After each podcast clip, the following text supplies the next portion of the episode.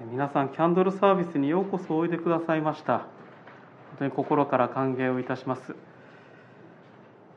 えー、大垣さんよければあの横の電気も消してみていただけますか？そしてこの上の電気ちょっと消せるかな？その上消してみてください。はい。なんかやっとろうそくが 見えてきたような気がします。あの実はあの私はクリスマスの行事の中でキャンドルサービスが一番好きなんです。なんかこの暗めの街道にろうそくが灯っているっていう光景が、まあ、何とも言えないほど好きなんですね。で私があの、まあ、キャンドルサービスに初めて参加した経験はおそらく幼稚園の頃だったと思います。私はクリスチャンホームで、まあ、家族が両親がクリスチャンだったので、まあ、母教会があのイブに初夏礼拝を毎年してましたので、まあ、家族で揃って、まあ、真っ暗な寒い夜教会に向かって歩いていくんですねとても特別感がある夜でしたそして教会についてまあ、みんな集まるんですけどいつもだったら「やー!」って挨拶するんですけれどもその時はなんかみんなシーンと静かにしていてで礼拝堂が2階にあったんですけれども2階に上がっていくと真っ暗なんです。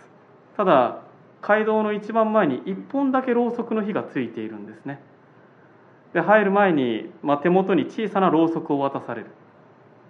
そして席についてキャンドルサービスが始まった後まあ、奉仕の方が前に一人行ってですねその前のろうそくの火を一本その火をもらってそれを、ま、座ってる方々一人一人のろうそくに火を渡していくんです。すると、まあ、それぞれの手元にあるろうそくに火が灯るわけですから、まあ、街道がほのかに明るくなる。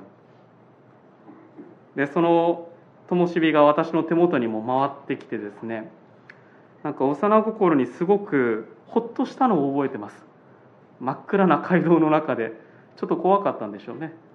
でも光が来てああほっとしたという思いとそしてまた、まあ、当然炎ですからあったかいなっていう気持ちになったんですよ。私にとってクリスマスの原体験ってそういうものでした。あクリスマスって何なのかなと思い浮かべる時にあクリスマスってこういうことなんだなと教えられた経験でした。それはなんか暗闇の中でろうそくが来てあ明るくなった。よかったと何か温かいということです。大人になってから、まあ、改めてこういう牧師という仕事について、まあ、クリスマスって何かなというお話をしなければならない時に。けれどもまあクリスマスってやっぱりそういうものだよなと思うんです。暗闇の中にポッと光が出てああよかったという思いとあちょっと暖かくて安心するなという思い。クリスマスというのは私の手元をほのかに暖かく照らしたあの灯火のようにクリスマスにお生まれになったイエス様というお方が私たち一人一人の中に光を灯してくれたというそのことをお祝いするその時ですよね。そしてもしかしたらまだいやそんなことはまだそう思えないという人もいるかもしれませんがでしたらその人にとってイエス・キリストはあなたに光を灯すことのできるお方なんだ。そのことをお伝えする季節です。でも、まあ、ろうそくの灯火というのは、まあ、隣から渡してもらったら手元に残るわけですよね。では人の心に光を灯すにはどうしたらいいんでしょうか、まあ、人間燃やすわけにはいきませんよね。ですから何か違うわけです。でおそらく私はこういうことだと思うんですね。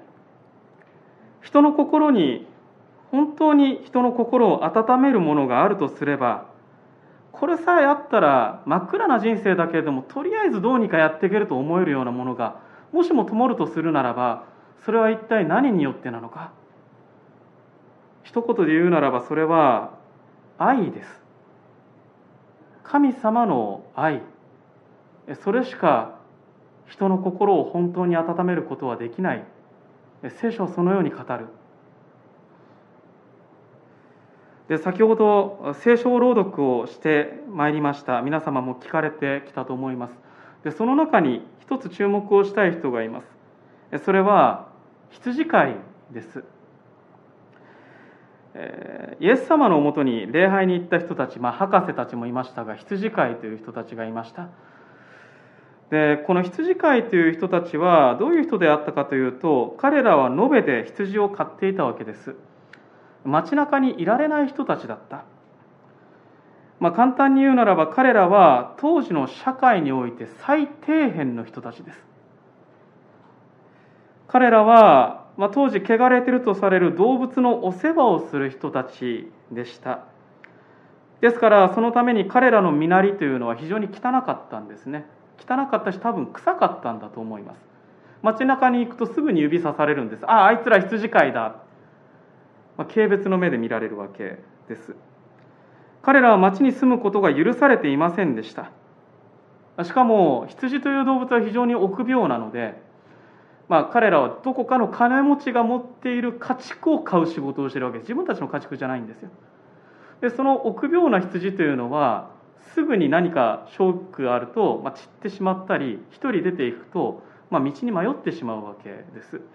で周りには羊を食べる野獣がいますから彼らは夜通し命がけでその野獣と戦いながら羊を守らなければならなかった。羊飼いをしながら命を落とすという記事は残ってます。命がけなんです。でそのようにしながら生きていかなければ日々の生活を支えられない。人たち。それが羊飼いでした。で当然彼らは汚れた仕事をしている人たちですから、まあ、当時大事にされてた礼拝に参加できないんですね。礼拝に参加ができないということは彼らは神から呪われていると考えられていました。ですから彼らは人々からも嫌われそして神からも呪われていると思われてたんです。でそういう彼らですから彼ら自身もきっと自分のことをそう思っていたと思うのです。ああ人々からも嫌われそして神にも呪われている。私なんかを一体誰が愛してくれるのだろうか。いや誰も愛してくれるものかと。でもクリスマスのストーリーで驚くのは、まあ、当時の人々がおそらく一番驚いたのはその羊飼いのもとに見つかいが現れたということです。突如として見つかいが現れて彼らに言いました今日ダビデの町であなた方のために救い主がお生まれになりましたこの方こそ主キリストですと見つかいは羊飼いにつけましたまあ、羊飼いはおそらくびっくりしたんじゃないでしょうか。見つかりの言葉もおそらく全部分かんなかったでしょう。いきなり天使が現れたらね、何を言ってるかって冷静に聞けないかもしれません。けれども、おそらく彼らの耳に一つ残った言葉があるのだと思うのです。それは、あなた方のために救い主が生まれたということです。あなた方のために。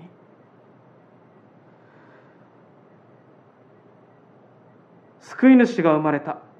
私のためにと聞き間違いではないかと彼らは思ったかもしれませんけれども見つかいが続けて言った言葉はもっと驚きでした。続けて見つかいはこう言いました。布にくるまって解剖家に寝ている緑子を見つけます。それがあなた方のためにための印ですと、まあ、聖書の見つかいは語りました。羊飼いはもっと驚いたのだと思います。え解剖家？と。会話桶というのは彼らの仕事道具ですからよく知っていました。会話桶というのは動物の餌箱です。要はものすごく汚いんですよ。唾液とさまざまなゴミくずが入ってとてもじゃないけれども生まれたての子供がそこに置かれるべき場所では全くない。はっきり言って汚くて臭いんです。でもその解剖家という場所汚くて臭いその場所しかしその場所に生まれた巫女だからこそ人々から汚くて臭いと言われた彼ら街中には住むことのできなかった彼らが唯一会いに行ける場所だったんです。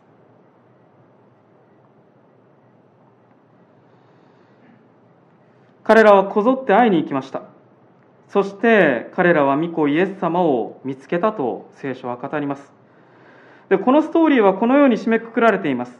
20節ですが羊飼いたちは見聞きしたことすべて見つかいの話通りだったので神を崇め賛美しながら帰っていったと聖書は語るんです。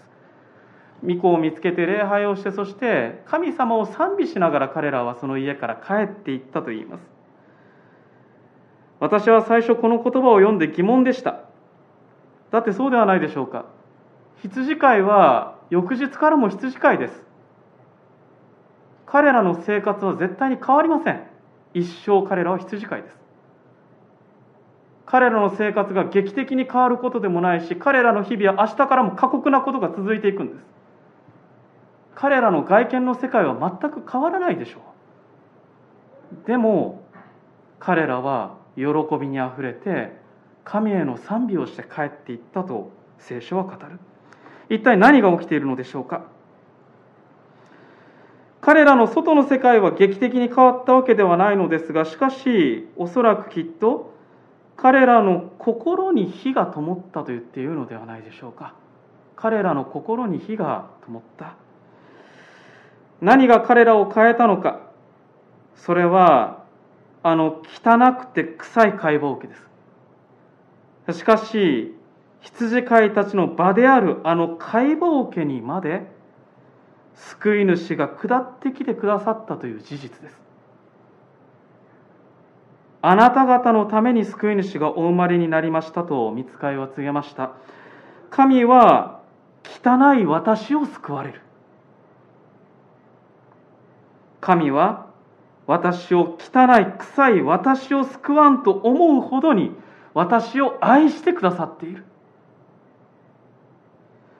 今日も明日も生活は何も変わらない。けれども神の愛を知った。神は私を確かに愛してくれている。彼らは私の救い主が生まれたことを知りました。その心は絶望から喜びの賛美に変わったと明かしされています。でもなんとなくわかる気がするんです。そうではないでしょうか。どれほどこれまでの歩みの中で失敗をしようとも嫌われようともいろいろな問題があろうとも神が私をきっときれいも汚いも併せ持っている私を愛してくださっている確かに愛してくださっている。全宇宙を治め私たち一人一人をその母の胎にいる時から作られた神様があなたのことは大事なんだと言ってくださっている。そのような事実を本当に受け止めることができるならばどれほど私たちの心には安心があるでしょうか。温かな思いが与えられるでしょうか、まあ、クリスマスが言いたいことってそういうことだと思うんです。神があなたを愛している。あなたは神に対してどうお答えになりますかということですね。私はキャンドルサービスが好きです。それはまあ綺麗だなということもあるんですがそれだけじゃなくて私も心に火が灯されたという経験をしているからです。だからあの火を見るとああこれは神が私にくださった灯火だということを信じて感動するんですよ。クリスチャンになったから暗闇がないなんてことはありません。暗闇はあるんです。翌日からも変わらない日々はあるかもしれません。でも確かにこの灯火は消えてはいない私の中に神が私を愛する神がいてくださる。ろうそくに火が灯る。これは象徴でしかありません。しかし知っていただきたいのは神様は本当に私たちの心にあなたの心に光を灯すことができるお方だということです。どれほど汚れ失敗し自分で自分のことを許せなくとも愛することができなかろうとも。羊飼いまでを愛した神様はあなたをも愛しておられる。この事実をどのように受け入れられるでしょうか。願わくば私にもそして皆さんの心にも本当に救い主がもたらしてくださる光が灯りますように心から願っております。一言お祈りをいたします。